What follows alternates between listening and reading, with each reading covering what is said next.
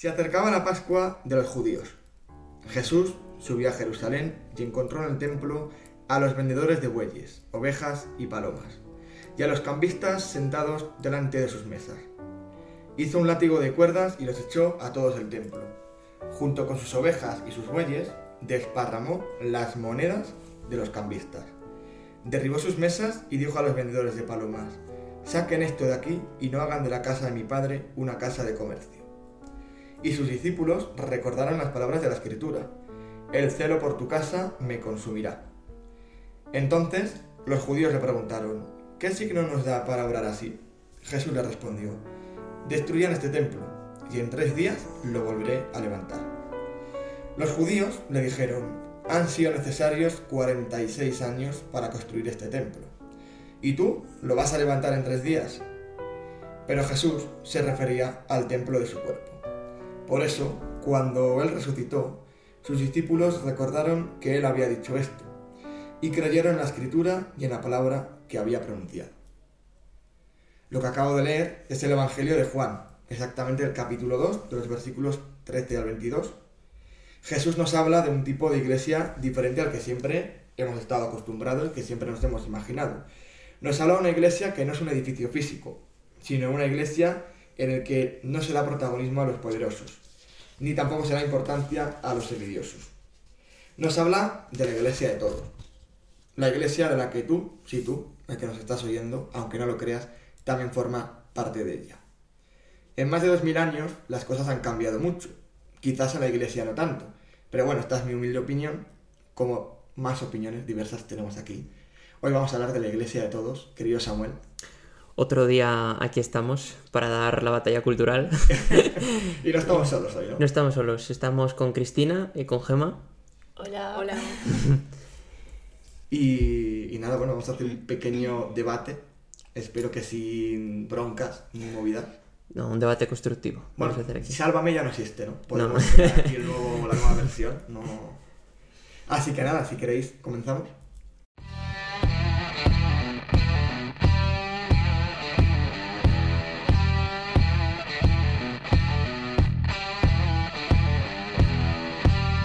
Bienvenidos al podcast en el que te contamos la verdad sin tapujos, El rincón, donde toda opinión importa, pero no toda vale.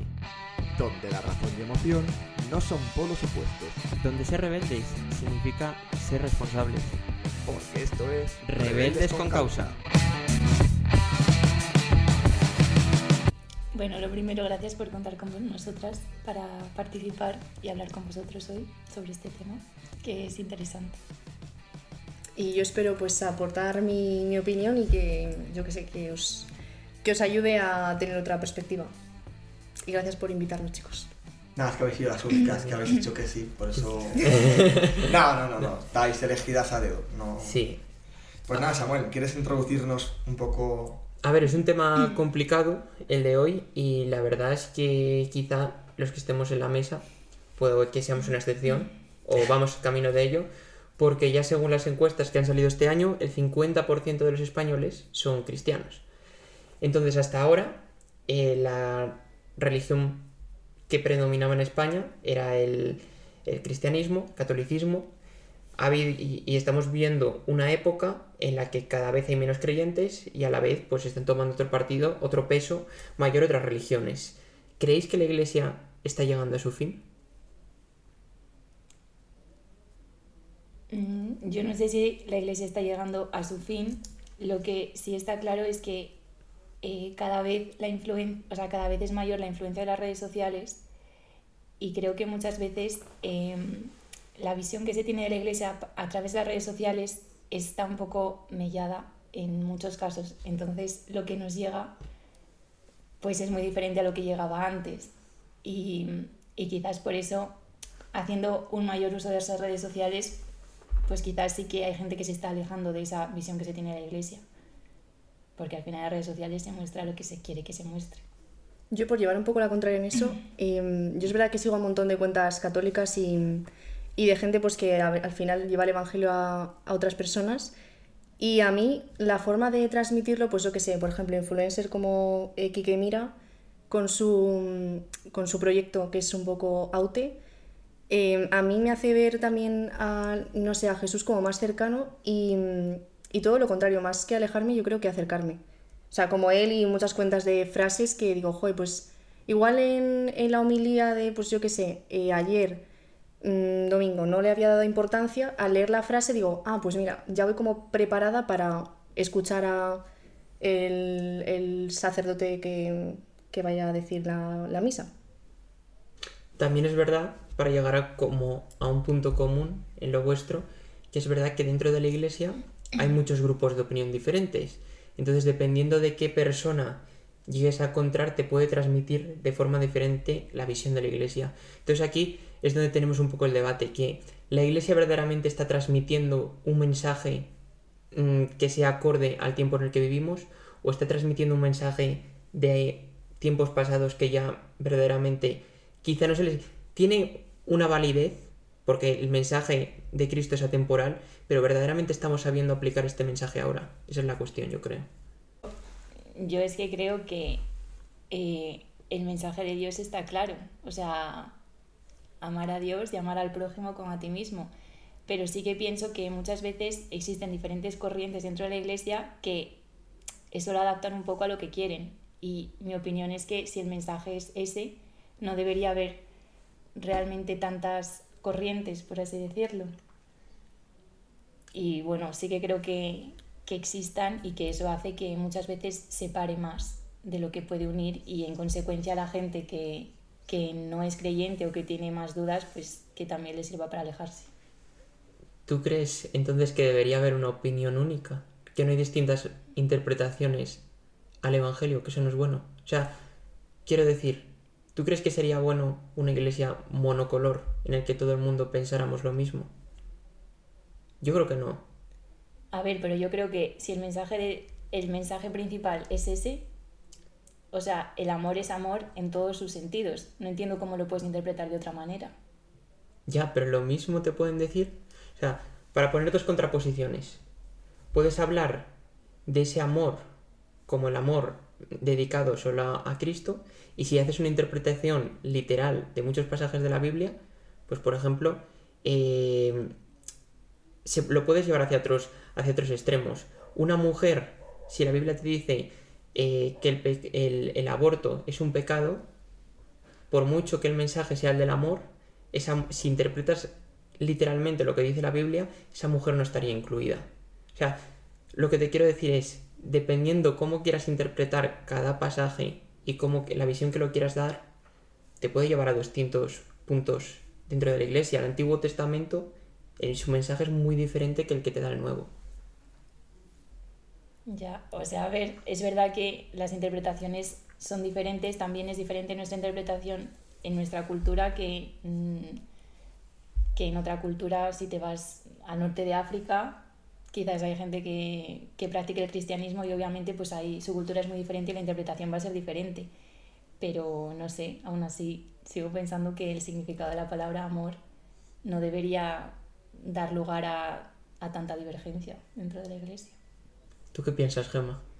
Yo ahora que ha dicho eso, nada, se me viene a la imagen, o sea, una imagen a la cabeza de, de una amiga que estuvo en, es- en enero, creo, o febrero o así, en África y o sea, vamos, eh, de, de, eh, o sea, eh, católicos y, y su dios era negro y me hizo, o sea, no sé, me pareció también eso, o sea, un poco como res- respondiendo a tu pregunta, al final cada persona coge su interpretación como, como lo quiere sentir y como, eh, pues como yo sé, como lo quiera coger. Y, y, o, sea, para, o sea, para mí todo es aceptable si, si se respeta. Entonces, bueno, o sea, ahí puede haber más gente que esté que sea más extremista en ese sentido, o que yo que sé, pues que diga, no, no, el evangelio es este, pues hay que cumplir la rajatabla. Yo en mi caso sí que es verdad que creo que igual que hace mil años eh, la vida era una, pues ahora también em, la palabra también tiene que avanzar. Entonces, o sea, igual en el camino se han quedado mucha gente atrás porque no, no está actualizado, diría yo.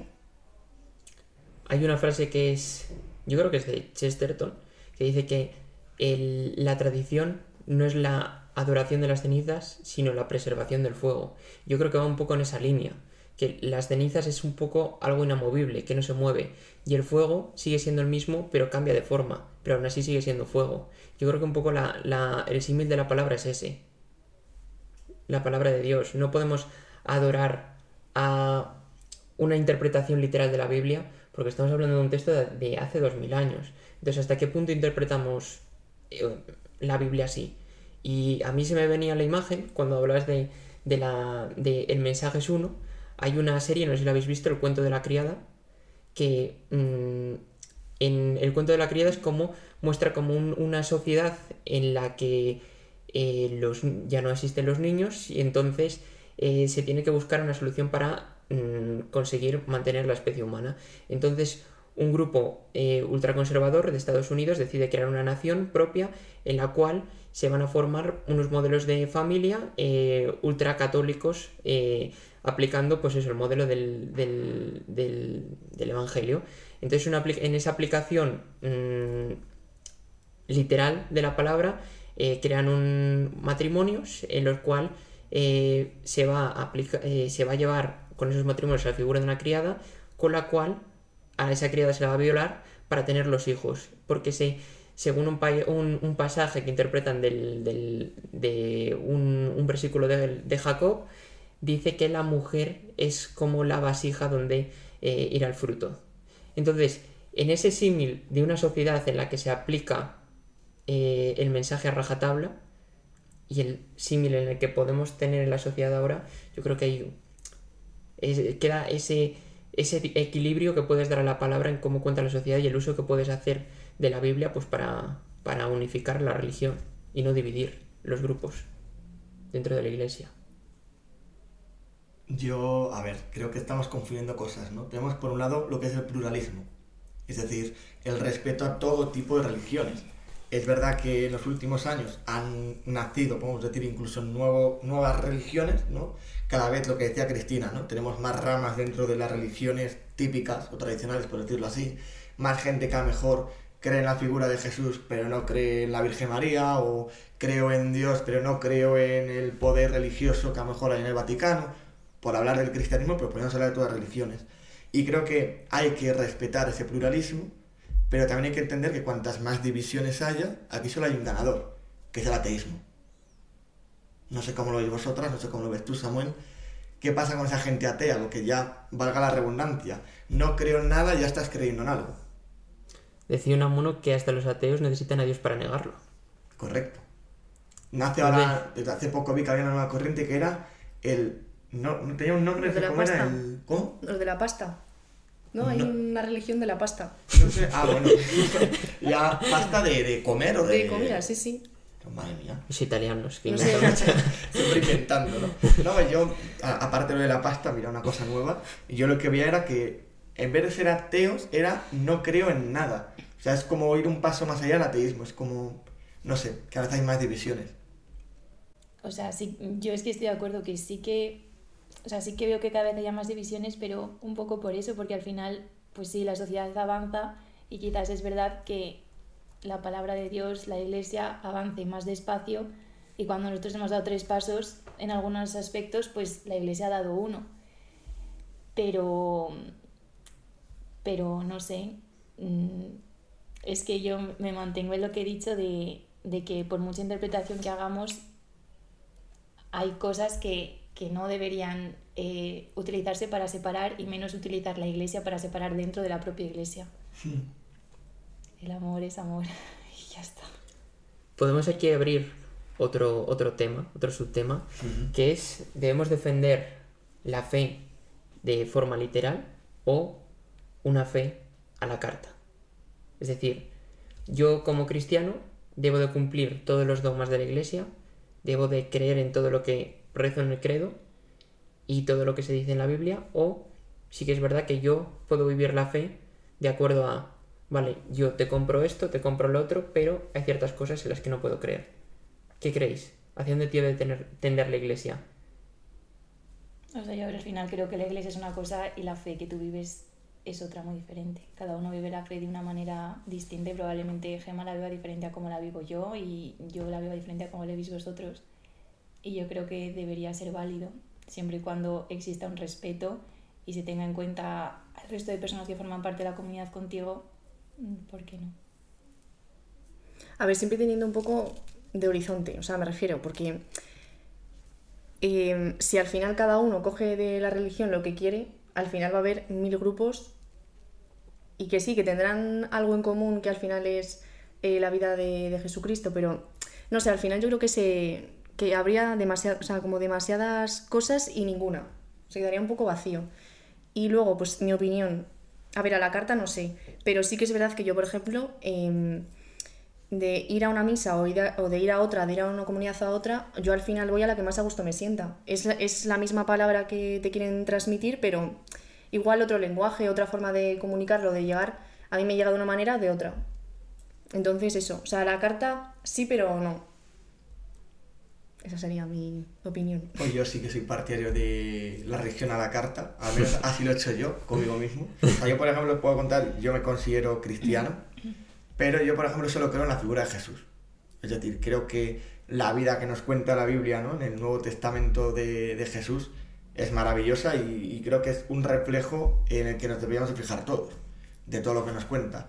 Pero a mí vais a perdonar, pero me cuesta creer lo de la Virgen, de casi de la nada salga de... Bueno, pues te lo puedes creer, ¿no? A medias. Pero hay muchas cosas, o al menos yo pensando en la sociedad en la que hemos crecido nosotros, que cuestan entender. Yo a mí no me aporta nada, me vais a perdonar, ir a una misa durante 30, 40, 50 minutos, ahora me levanto, ahora me siento, ahora me pongo a rezar tal. ¿Te tranquiliza? Sí, a mí me tranquiliza, por ejemplo, rezar una oración o reunirme con gente y tal, pero ir a una misa a mí no me, no me aporta quizás, y ya he ido muchos años, ¿no? Pero ahora mismo no me aporta quizás lo que pienso que me tendría que aportar. Entonces, religión a la carta, pues hombre, es verdad que igual lo que estamos creando es todavía más divisiones, pero también que cada uno se vea con esa libertad y el problema es, al menos dentro de esta religión, que mucha gente no acepta esta libertad, ¿no? Hay mucha gente que pone miradas raras cuando este no viene a misa. O lleva venir tres semanas. O cuida con este que, que lo peor es que esa gente es la que luego menos predica con el ejemplo, ¿no? De sí, viva Jesús, viva la Virgen María, yo creo, soy muy cristiano, pero no acepto, por ejemplo, eh, a la gente homosexual. O no acepto mmm, una persona de un color diferente a mi piel, porque hay muchos casos. No son todos, ¿no? Pero yo es lo que he vivido, esa es mi experiencia. Sí, yo con eso me refería a que, o sea, al final, eh, tú dentro de la iglesia, dentro de la comunidad mmm, de la que formes parte, eh, está la forma en la que tú vives la fe. Y tú, por ejemplo, pues ahora estarás en un punto en el que lo que dices ir a misa no te aporta y a mí me parece válido. O sea, nadie debería de señalarte con el dedo porque no hayas querido ir y, y sí, al final eso es un poco elegir a la carta, ¿no? Yo creo que... Samuel, ¿tú eliges a la carta? Yo... depende, a ratos. No te pero mojar, ¿eh? En... A ver, en el fondo, yo en, en, los dogmas fundamentales de la iglesia yo creo. Y, y yo me considero católico y mi fe católica. Lo que pasa yo entiendo que la iglesia no debería de, en muchas ocasiones, mira a todos los cristianos y a todos los católicos como si fuéramos un colectivo único, como si todos tuviéramos que tener un monopensamiento. Y yo creo que la iglesia lo que tendría que hacer es un diálogo interno para lograr entender las diferentes corrientes. Porque yo creo que estoy seguro que la, en, aunque tengamos una fe muy diferente, Cristina, Gema, tú y yo, va a haber unos puntos comunes en los que vamos a, a creer todos. Uh -huh. Y y en cierto modo es muy complejo porque la fe es creer lo que no has visto. Y en muchos casos, ¿cómo puedes defender algo que tú no hayas llegado a ver nunca? Entonces, es normal que haya tanta diversidad y tanta división en la iglesia. Porque si tú no tienes algo factual en lo que puedas mirar y puedas opinar sobre ello, ¿cómo vas a poder hablar de tu propia experiencia? Cada uno vive a Dios de una forma distinta. Entonces, ¿hasta qué punto mmm, la iglesia debe de intentar dar un mensaje mmm, monocolor y que sea igual a todo el mundo, pues no va a llegar el mismo mensaje igual a ti que a mí. Es imposible. Entonces yo creo que tendría que haber como una vuelta a mmm, tratar de eh, desde la iglesia ir a cada persona. Porque también me parece que es muy reduccionista tratar de a todo el mundo igual, porque es que el valor de cada persona es único. Y por mucho que yo pertenezca a un mismo colectivo y te pueda decir todos los mandamientos, todas las oraciones, pueda rezar 80.000 rosarios, si luego yo no soy capaz de mi vida aplicar ese mensaje, yo creo que verdaderamente no estoy siendo un buen católico. Por mucho que yo crea en todos los dogmas. Entonces, ¿hasta qué punto creer y defender una, una fe a la carta mm, es bueno? No lo sé. Pero por otra parte, por mucho que tú sigas todos los dogmas de la fe, si no lo llevas a tu vida, ¿por qué eres mejor si no llevando una fe a la carta que la persona que lleva la fe a la carta? Es lo que a lo que me refiero. ¿Quién soy yo para juzgar? El problema es que hay gente que sí que juzga, que se cree más católico que otros por lo que dices tú, por saberse los mandamientos, por ejemplo, o ir todos los domingos a misa, y te mira mal, y eso es lo que es raro.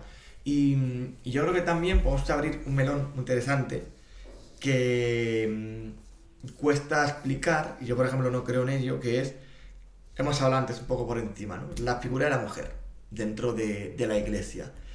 ¿Qué pensáis vosotras, además como mujeres que sois? ¿Cómo lo veis? Mm, ¿Creéis que ha cambiado de hace unos años a ahora? ¿Que queda mucho por hacer? ¿Qué es correcto? ¿No es correcto? A ver, hay grupos de mujeres que sí que están luchando porque, porque la mujer se sienta más integrada, porque de hecho hay muy un porcentaje muy pequeño de mujeres que se sienten mm, parte de la iglesia. Sí que tienen labores, pues por ejemplo, en la catequesis, pero lo que pueden llegar a ser cargos más importantes, por así decirlo, pues sí que hay gente, mujeres, que se sienten excluidas.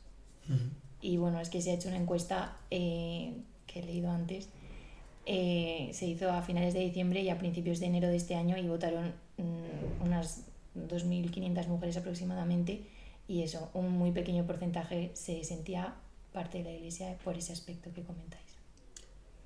¿Crees que no hay igualdad dentro de la iglesia como mujer hasta que no puedas aspirar a ser lo mismo que el hombre?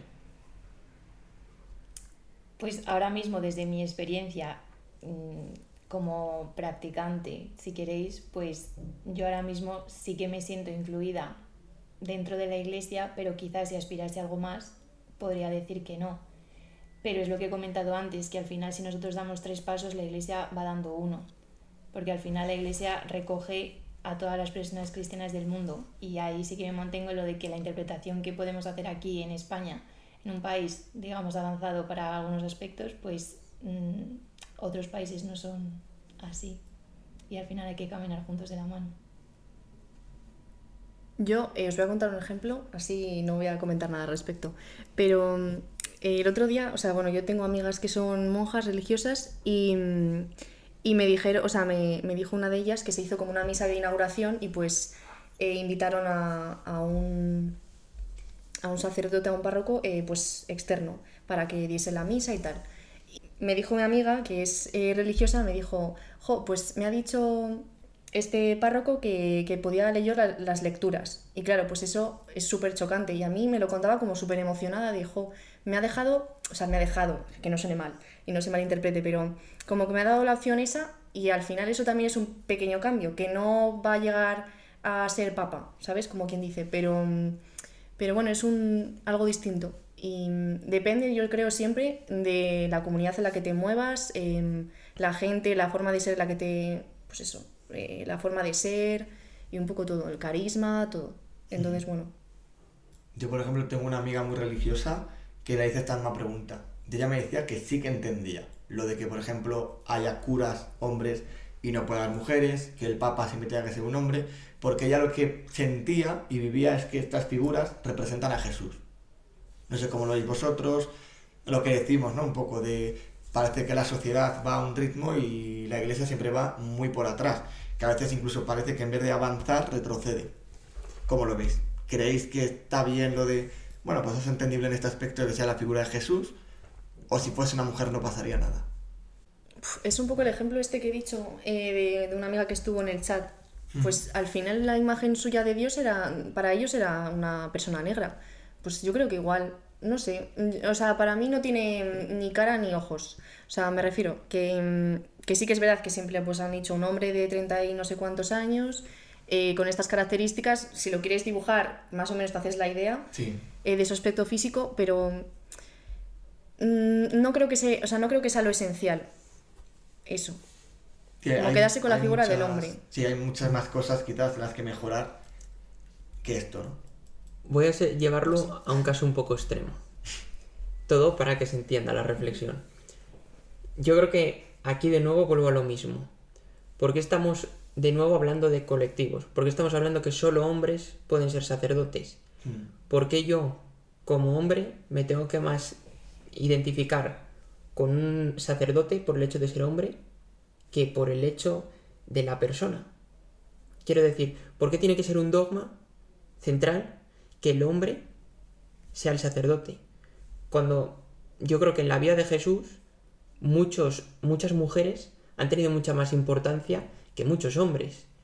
Y desde su madre a María Magdalena y a tantas mujeres que, pues por ejemplo, si quieres buscar un mensaje potente dentro del, del catolicismo, tienes a Juana de Arco. O sea, mensaje más potente que Juana de Arco, que arde en llamas por dedicar su vida a la iglesia, no lo hay. Una María Teresa de Calcuta. Entonces, ¿por qué una, una mujer solo por el hecho de ser mujer, que es lo único que te diferencia a un hombre, cuando en realidad la iglesia tendría que tender a la espiritualidad y no te tendría que importar el sexo de la persona, ¿por qué no puede acceder a ese mm, estándar mayor?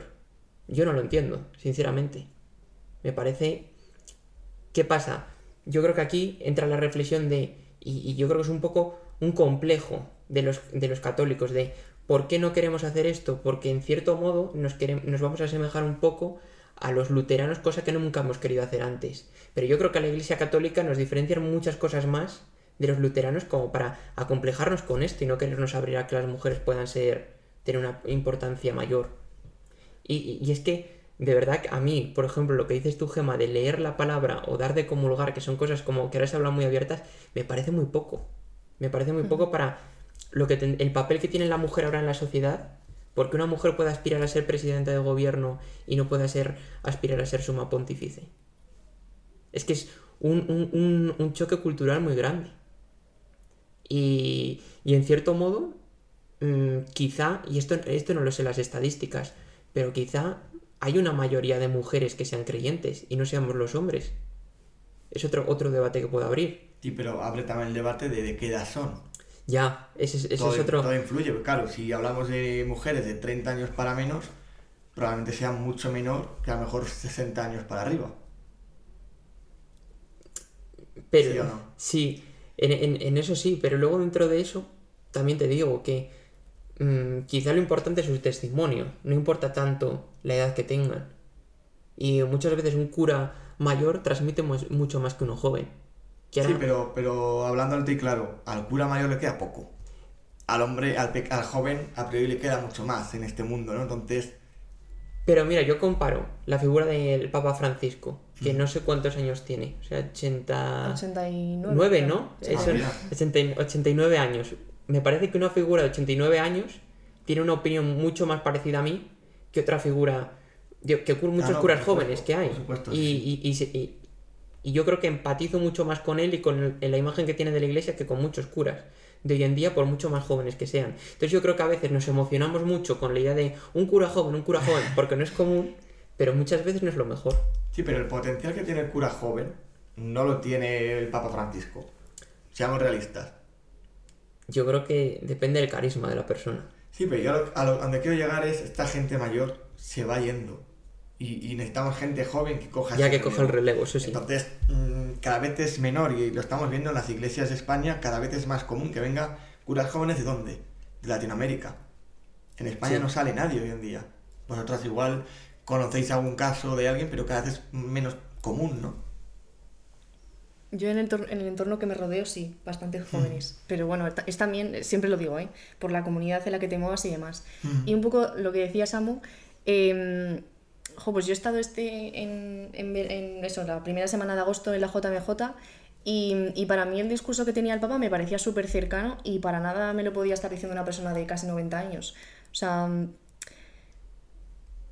que es verdad que es mayor, que de aspecto no es, mm, pues la primera, el- como la primera impresión no es que te llame la atención si no tienes nada que ver con la religión, pero si le escuchas, pues no sé, a mí sí que es verdad que muchas de las frases que, mm, que, ha ido, que, que fue diciendo, pues yo que sé, las vigilias y demás, eh, o sea, se me han grabado a fuego, ¿no? Pero vamos, eh, básicamente, casi. Hablemos de la JMJ, ya que he sacado el tema. Eh, millones de personas, ¿no? De jóvenes. Muy fuerte, muy fuerte, sí. O sea, la verdad es que es, es histórico. Se estudiará en los libros de, del colegio, ¿eh? Eso en algún momento. ¿Y ¿Cómo lo viviste tú, por ejemplo? Cristina, ¿tú fuiste? Sí. También, bueno, pues ¿cómo lo vivisteis las dos? ¿Nos queréis contar algo? ¿Cómo fue la experiencia?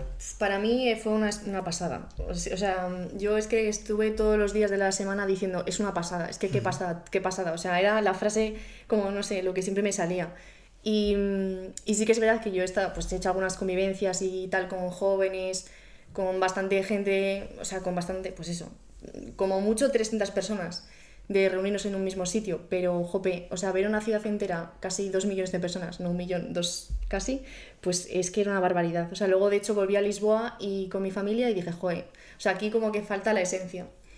Y, y no sé, o sea, para mí em, fue que la fe al final creció, pero, o sea, exponencialmente. Simplemente el hecho de ver a gente que está viviendo lo mismo que tú, de tus mismas, eh, pues de tu misma edad, estudiantes, o sea, a mí de verdad me, o sea, me llenó un montón. No sé. Yo la verdad que no, no fui un poco de forma improvisada porque yo no lo tenía preparado como Gema ni se me había pasado por la cabeza.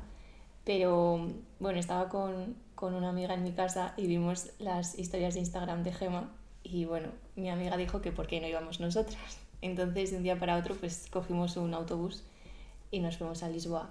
Y yo la verdad que no iba con ninguna expectativa porque tampoco lo, vi- lo vivía ni lo sentía de la forma en que lo sentían ellas, pero, o sea, tengo un momento grabado y es cuando llegamos que creo que dio el Papa como la bienvenida y, y yo vi a mis amigas que lo estaban disfrutando tanto y rodeada de tantas personas que, lo que decía antes, ¿no? Al final están ahí por amor, o sea, daba igual del país que fueras, mm, el idioma que hablases, que fueras blanco, que fueras negro, que fueras homosexual o no, mm, daba igual que al final pues ibas a, a encontrar como una palabra amiga.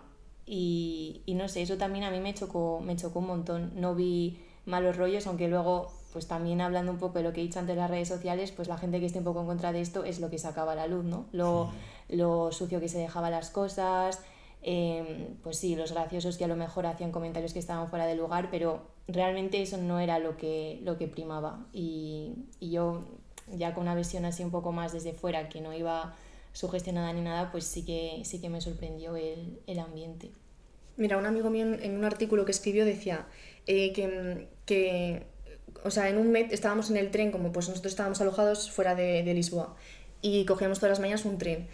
Y, decía mi amigo que imagínate que te dabas un, que te chocabas sin querer, pues que en la vida normal, la vida cotidiana, era un motivo, o sea, al final era podías discutir con esa persona, sin embargo, la JMJ era un motivo de conocer, oye tú, ¿de dónde eres? Tal, o hablar en portugués, en inglés, en cualquier idioma. O sea, que, que es verdad que yo, por ejemplo, iba súper mm, pendiente del móvil o de que me robasen algo. Eh, o habías una persona que estaba sola o yo qué sé, pues empezabas a hablar con ella, no sé. O sea, un ambiente súper sano y... mm, O sea, es que para mí, de verdad, de las... O sea, por ahora, de las mejores experiencias de mi vida, así que... Mm. Además es un escaparate yo creo que al mundo entero para decir, oye, los jóvenes estamos aquí, ¿no? Antes hablaba yo de que si no es habitual con gente de pequeña edad, ¿no? Por decirlo así, que crean, pues oye, sí, hay gente, ¿no? Vuelvo polémico y vengo a abrir un melón que es el siguiente. Eh, vale que había mucha gente, pero ¿no creéis que en cierto modo, en algunos casos, no se puede ¿Sé por generalizar, la fe se está viviendo como una moda? Quiero decir, se está convirtiendo, se está convirtiendo en ser católico como una forma de, eh, de acercarte a un grupo. Lo mismo que te puede dar por otra cosa, pues que te dé por eh, mostrarte de soy católico, cuando verdaderamente no sientas nada. Y eh, también, abriendo, yendo, vinculado a este tema, yo creo que muchos grupos de jóvenes de ahora también están mm, perdiendo un poco la esencia. En, en el caso en el que, por ejemplo, y... Grupos católicos, dices, Sí. de jóvenes católicos. como que se pierde la esencia de lo que es vivir la fe verdaderamente y deriva más en, en eso. No sé qué pensáis. Eh, pues mira, ayer, yo qué sé, te voy a poner un ejemplo. Ayer en, en la misa, eh, la parábola, vamos, que seguro que os suena, es la de los talentos. Y, y yo cuando era pequeña, pues a mí, a mí me chocaba, yo decía, joder, pues qué inteligente el, el hombre que guarda el talento y lo esconde bajo la tierra. Digo, yo- digo, imagínate que los cinco talentos dices, vale, vas a buscar a más tal, pero imagínate que lo pierdes y te quedas sin nada. Pues yo de pequeña lo veía súper bien, el de un talento, y decía, no sé por qué, como que lo hablaban mal. Y ayer, o sea, es verdad que cuando vas creciendo y tal, pues tienes otro punto de vista y digo, vale, pues claro, tiene todo el sentido. Al final tienes como un don y tienes que multiplicarlo. O sea, ahora lo veo distinto. Entonces, eh, ayer el, el cura nos decía em, que al final hay que moverse. O sea, que, em, que sí, que está bien quedarse donde estás, pero también tienes que moverte. Entonces, pues yo que sé, también hay muchos grupos eh, cristianos, que imagino que lo dices un poco por eso. em, Es que no quería dar nuevos nombres. y tal. No, no, yo tampoco. Eso, pues que, o sea, está bien, porque al final es algo que se mueve, es algo que si puede ayudar a una persona, aunque sea un poco por postureo, simplemente por tener un grupo de amigos un poco más sano, también lo que decía en la JMJ, pues bueno, o sea, todo lo que... Es verdad que siempre con un poco de, cabeza, pero si al final ayuda a esa persona, mm, yo qué sé, un ratito de oración, pues bueno, voy a ir con, con un grupo de amigos pues por probar. Si al final le pica, le pica y acaba yendo siempre, pues dices, joder, pues eso que le ha ayudado. Sí que es verdad que, bueno, hay también mm, otros grupos que, yo qué sé, lo hacen más por, yo qué sé, ir a tomar unas cervezas o lo que sea, que yo no lo comparto. O sea, a que eso me bien, refiero. De, Pero yo, por en ese ejemplo, aspecto de hasta qué punto dices, vamos a... eh, yo veía en la JMJ que había formas muy diferentes, porque yo creo que también... mm, eso, hasta qué punto si te vas a la JMJ solo para ir de fiesta, estás verdaderamente viviendo la fe. Entonces, era, es como un contraste grande. Y luego también, yo, yo lo que veo es que hay muchos grupos de estos nuevos, no voy a dar nombres, pero que van todos con el mismo patrón, o sea, vestidos de la misma manera, piensan igual, y, y son como calcamonías, clones, todos iguales. Entonces dices, ¿eso verdaderamente es fe o es moda? ¿Hasta qué punto eso es ideología o es espiritualidad? Yo tengo un inciso, porque has dicho. Has dicho que, te voy a meter un zasca. que hay de incompatible en vivir la fe y salir de fiesta. ¿Qué has dicho No. de la JMJ? He dicho lo que lo has gen- dicho. gente Lo has dicho. que si vas solo a la JMJ a ir de fiesta, si eso verdaderamente es una forma de vivir la fe.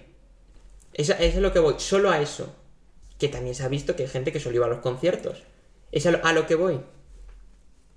Pero al final. Por ejemplo, ahora Es una grupos- forma de vivirlo. Es una forma, pero ir a un concierto únicamente Yo- te hace católico. Sé- ir a un concierto de Hakuna te hace católico. Además creo que hablamos hasta la misma persona. Yo he visto en redes sociales gente que no cree, no para nada, se respeta, que ha ido a la JMJ y es como... Yo también, yo también lo he visto que me he Claro, quedado loca. Que Y es como- eso- Oye, que serán muy pocos, ¿eh? Porque no lo pongo en duda, pero es como... mm, Hay algo que no me cuadra, ¿no? No sé, que igual han ido y mira, han cambiado su forma de ver la vida, pero... Ojo, que estoy a favor de que todo el mundo esté incluido en la iglesia, que se pueda sentir sí, incluido. sí. Oye, Pero y ya. si no quiere estar incluido no pasa nada Claro, tampoco, ¿no? Pero también es un poco vuelta a la fe a la carta. O sea, ya por hacer cualquier cosa dentro del vínculo de la iglesia te puedes hacer llamar católico, solo por moda. Pues no lo Ya. creo. Tienes que vivir otra cosa y, y demostrar en tu vida otra cosa. Diferente. Tienes que marcar la diferencia. No quedarte en, en lo mínimo y en lo superficial. O sea, igual eso puede ser como. Eso, que, te- que le pique la curiosidad a una persona que iba a la JMJ porque sí, que tampoco lo entiendo mucho, pero bueno, eh, lo respeto total. Pero mm, yo que sé, igual dice, joder, pues qué gente más maja. Mm, pues yo que sé, voy a probar. Y mm, igual así empieza a crecer algo que no había conocido antes, ¿sabes? O simplemente necesitaba un, un empujoncín para conocerlo, yo que sé. O es simplemente moda, que sí puede ser. No sé. Yo, o sea, yo estoy de acuerdo con lo que dice Gema, pero también comparto lo que dices tú y a ti sí que te lo he dicho más veces, que sí que pienso que ahora mismo eh, la religión se ha puesto de moda. eh, Y creo que va un poco unido a lo que dijisteis en vuestro primer podcast, aquí como buen oyente, eh, que hay muchas etiquetas. Entonces ahora mismo estamos en, no sé, en una sociedad en la que, pues sí, vemos a una persona vestida de X manera, con una pulsera mm, de X bandera y, y dices, eres Cayetana. Y si soy Cayetana, pues lo que me falta es ir a la iglesia. Entonces sí que comparto que hay gente que por cubrir esa fachada pues sí que adquiere unas creencias que a lo mejor no siente o no tiene. Y yo creo que igual ahí está el problema, pero es problema más para, ella, para esa persona misma. O sea, al final va a tener que estar forzándose a experimentar algo que, que no siente. Pero lo que dice Gema, yo eso no lo veo mal. O sea, hay gente que a lo mejor no, no tiene tan cultivada la fe y a raíz de ir con personas mm, que se han en su camino, pues la van, la van haciendo florecer. Y, y eso me parece muy válido y sano también. No, en eso estoy de acuerdo con Gema, que la iglesia haga iniciativas para tratar de convencer a los jóvenes de que la iglesia es algo diferente y no es algo del día a día y que te puede aportar algo más a tu vida. Y, y la verdad es que conozco a mucha gente que es católica, que ahora mismo no se siente integrada en la iglesia, pero que verdaderamente viven su vida de acuerdo a los valores en los que creen. Entonces es una, una reflexión muy grande también hacer por parte de la iglesia. Yo creo que, es a lo que tendríamos que tender. Si verdaderamente eh, la iglesia está poniendo todos los medios para hacer que esos jóvenes se sientan integrados. O sea, mira, yo por ejemplo esta tarde em, nos ha mandado desde, desde mi comunidad, nos ha mandado como una encuesta para cómo acercar a los ejercicios espirituales eh, que es como una especie de retiro, pues depende, ¿no? Suele ser un fin de semana así más light hasta un mes. Em, que cómo podemos acercar los ejercicios espirituales a los jóvenes. A los jóvenes yo, yo interpretaba a los que acaban de entrar en, en pues eso, nuestra pastoral eh, universitaria. Pues yo una de las cosas que he puesto es que em, antes de adentrarte a una cosa súper fuerte, que son ejercicios espirituales, que es estar en silencio un fin de semana, una semana, diez días y más, que haya otra alternativa, que de hecho la hay, mm, que se adapte un poco a las necesidades que, tienen los jóvenes, inquietudes. Pues yo que sé, igual esta gente que acaba de ir a la JMJ dice, joder, pues mm, se me quedó grabada la frase del Papa de, mm, yo que sé, a mí una que me gustó mucho. Em, como que la, la, oportunidad como para mirar a una persona de arriba a abajo es cuando tiendes a. cuando quieres levantarla, ¿no? O sea, pues eso. Dices, joder, pues esta frase, tal. ¿Con quién lo puedo compartir? O yo que sé, en el Via Crucis mismamente. Yo, por ejemplo, estuve con, unas amigas y luego esto posteriormente lo hablamos nosotras en... Ya había pasado mucho tiempo en la JMJ y tal. O sea, no sé, al final em, creo que sí que hay que buscar eh, la forma de adaptarse a, la, pues a cada edad también, a tu forma de madurez de la fe y... También voy a llevar aquí un poco la contraria a Pablo y uniéndolo con lo de Gema. Eh, a pesar de que hay que buscar nuevas formas, yo creo que a veces lo, lo que creemos que es tradicional, eh, a veces lo que llama más. a, mí en Semana Santa se me encoge el corazón muchas veces y de verdad que eh, puede que Semana Santa sea el periodo del año en el que sienta más la fe. Quizá que Navidad, o sea que puede ser como chocante en muchos casos, pero para mí la Navidad quizá no me influye tanto en lo que es la, mi fe, pero Mm, en, Semana Santa, ver las calles, ver mm, todas las tallas en, la calle, la fe que se vive, pues eso, a pie de calle, mm, me llama mucho más y me llena que quizá todo el resto de muestras de fe que se puedan hacer en todo el año. Únicamente ver, ver eso.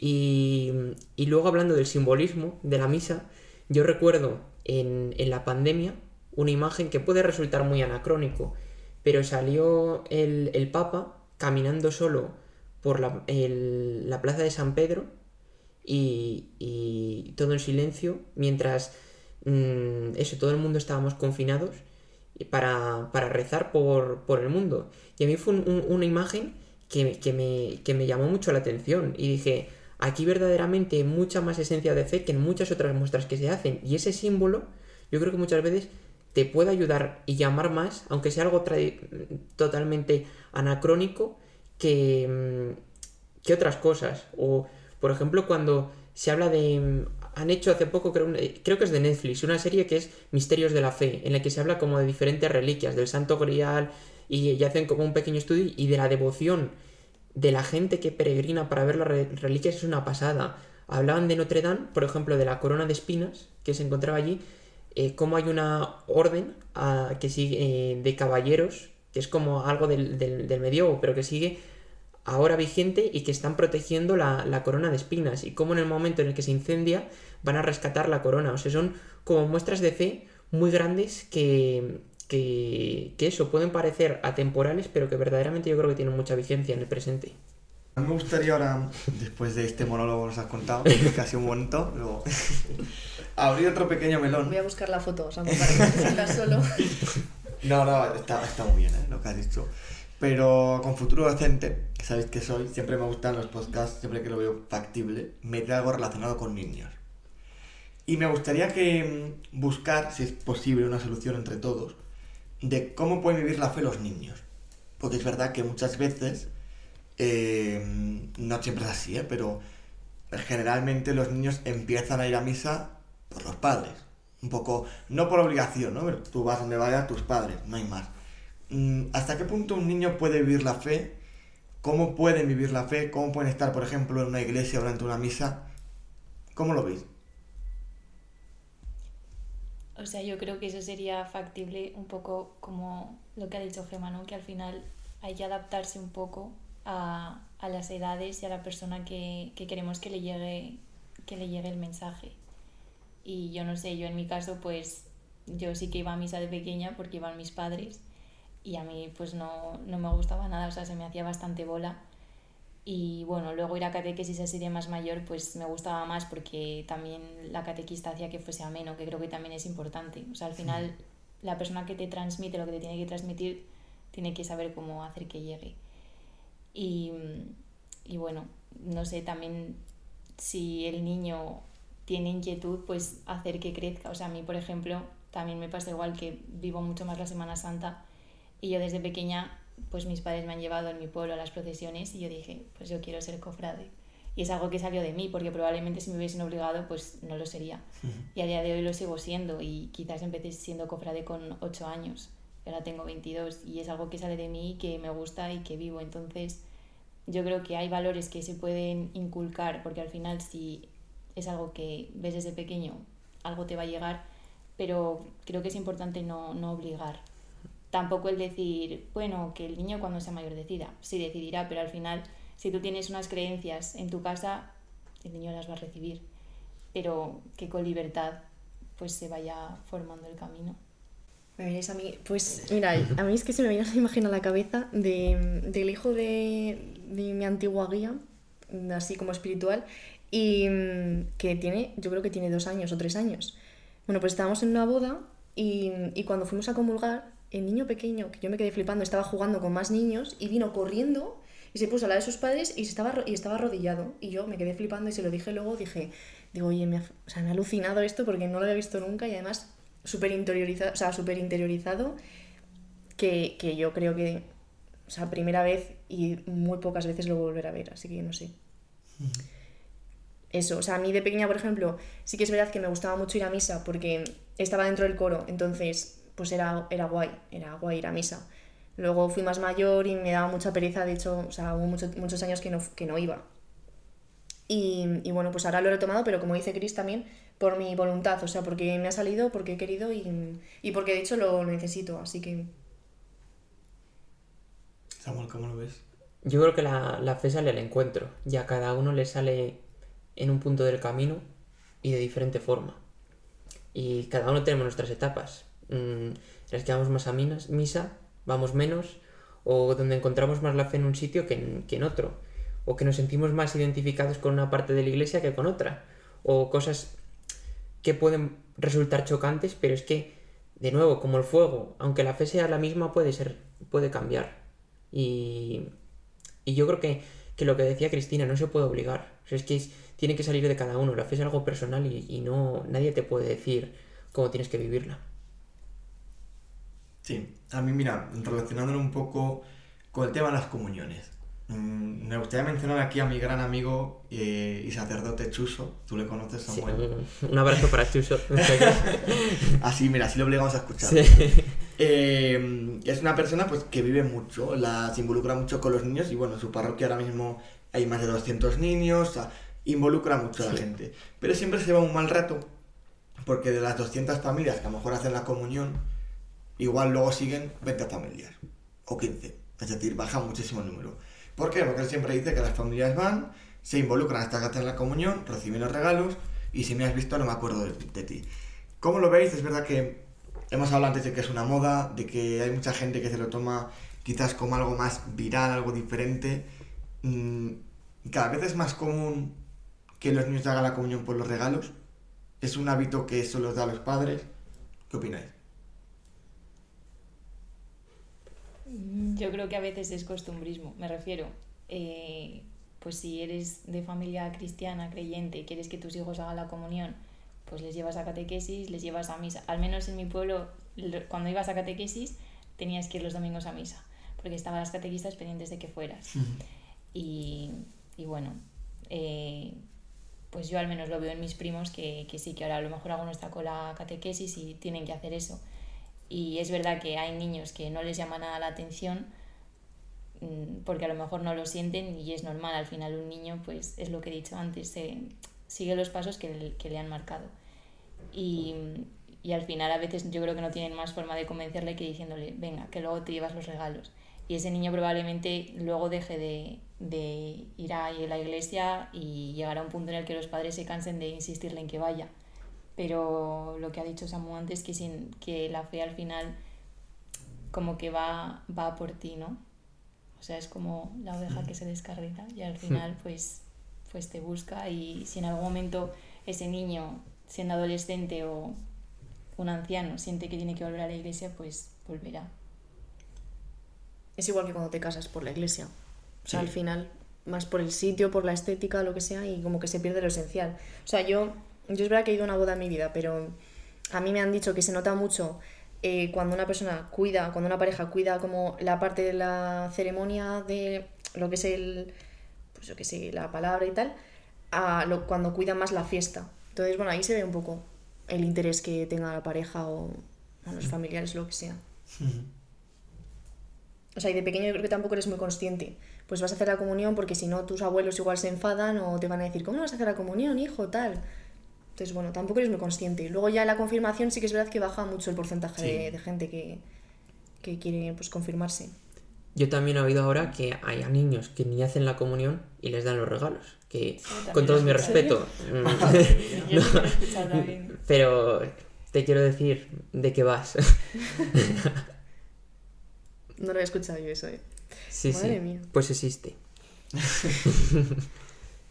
Em, a ver, Samu, yo tengo una pregunta para ti. Uf, qué no te, nervios. no te voy a poner ningún aprieto. que, vamos, por lo que me ha dicho Chris, tú siempre dices que, que no estás de acuerdo con la figura de la iglesia o que no, como que lo separas mucho, ¿no? Tu fe de la iglesia. Yo Algo sí. así. Vale, pues a ver, explícame tus motivos. Pues o por qué, o por qué lo dices. Porque es verdad que yo en misa te veo, o sea que... Es un poco como... A ver cómo lo explico. Muy encerrona, ¿eh? es una... A ti te conozco. Todo este podcast para que respondiera esta pregunta. Eh, a ver, decía San Ignacio una frase que es que odia lo que el mundo busca y busca lo que el mundo detesta. Eh, y, y yo creo con, con, con esta frase, y me reafirma, y es un poco la idea que he contado antes, que yo creo que muchas veces, como iglesia, se viven muchas contradicciones porque se nos trata de mm, como a un lobby, en el fondo, como a un grupo de, de poder y de influencia en el que todo el mundo debemos de tener el, mismo forma de pensamiento, cuando en realidad es todo lo contrario. Entonces, ha llegado un punto en el que a mí me parece que, la iglesia ha desconectado totalmente de la idea de Dios en muchos casos y se ha centrado como en, la superficie o en, o en dogmas que verdaderamente es que no tienen mucho sentido. Por ejemplo, a mí me parece contradictorio que una, una familia mm, que se ha casado por la iglesia, que han hecho todos, todos los sacramentos, que acuden diariamente a su iglesia, por el hecho de estar divorciados, no puedan comulgar. ¿Por qué? O ¿Por qué un- un- una, una mujer tiene que ser menos católica? Porque en un momento de su vida no tiene una ayuda alrededor, no se la ayuda y tiene que abortar. ¿Por qué mm, un homosexual, si quiere pertenecer a la iglesia o si quiere casar por la iglesia, no puede hacerlo? Cuando verdaderamente, si cogemos y un homosexual mm, con sotana pasa a ser un miembro de la iglesia. Porque no me creo que ningún cura no sea homosexual. Entonces, yo creo que mm, hay contradicciones en la iglesia que han pasado a ser mm, muy grandes y que hacen de. Quizá hable mucho de, frases de jesuitas, pero es en lo que he crecido y hay una. un- mí una figura que me parece fundamental en la iglesia, quizá no se le ha dado la importancia, es el padre Arrupe, que fue un gran padre general de los jesuitas. Y a mí me parece que testimonios como el de Arrupe son necesarios porque son los que te hace pensar que la iglesia es un, un- ente actual y que no ha perdido su esencia. Y decía Arrupe que el, el mayor peligro que había en la iglesia es que no supiera dar respuestas presentes a los desafíos del futuro. Y yo creo que aquí es donde la iglesia está fallando más. Que, mm, por ejemplo, yo puedo estar muy de acuerdo en el mensaje que da Francisco, pero el mensaje que está dando Francisco yo muchas veces no lo veo reflejado en estamentos más bajos. Entonces, mm, partiendo de que la fe es personal, yo creo que de, mm, la iglesia está llegando a un punto en el que por miedo a cambiar o por miedo a salir de esa zona de confort, está dejando que la fe muera.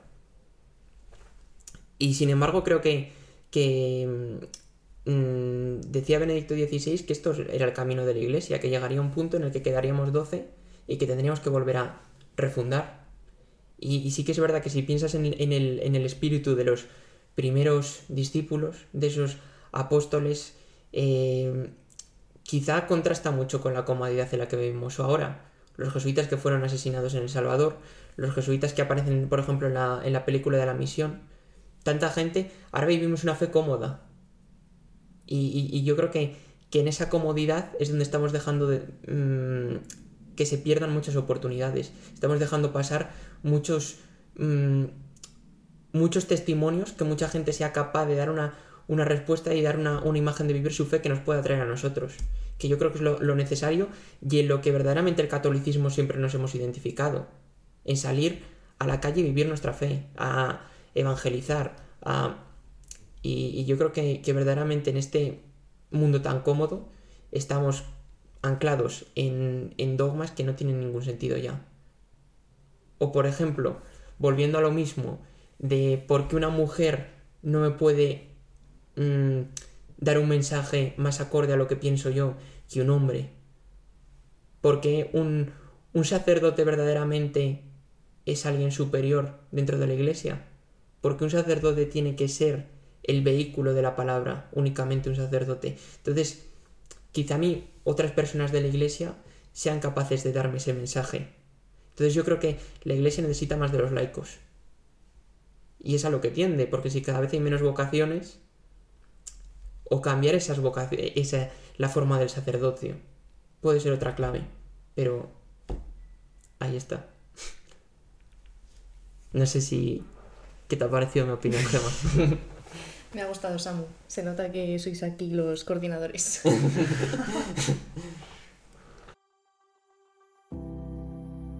Atribulados en todo, pero no abatidos, perplejos, pero no desesperados, perseguidos, pero no abandonados, derribados, pero no destruidos. Así dicen estos versículos de Corintios, y lo que creo que es una profecía del tiempo que vive nuestra iglesia. Una iglesia que no me queda duda, que siempre prevalecerá, porque puede que caiga una institución anacrónica y anclada a tiempos pasados, pero es que la iglesia es mucho más, y siempre estará donde estén los creyentes, porque como dice el Evangelio, allí donde haya dos o más reunidos en mi nombre, allí estaré yo. La fe es creer lo que no hemos visto, pero la iglesia necesita de testimonios, personas que nos recuerden que al contrario que decía Nietzsche y lo que les gustaría a algunos, Dios nunca ha muerto y sigue vivo entre nosotros, llamándonos a un proyecto común de vida conjunto. pero es que es fácil que tratando de entregar un amor acérrimo, acabemos entregados al sectarismo, confundiendo la pasión con el fanatismo, la virtud con la intransigencia, la fe con la ideología, olvidando el verdadero mensaje. Pero lo que no hay que olvidar es que todos como hijos de Dios tenemos el mismo derecho a formar parte de su proyecto.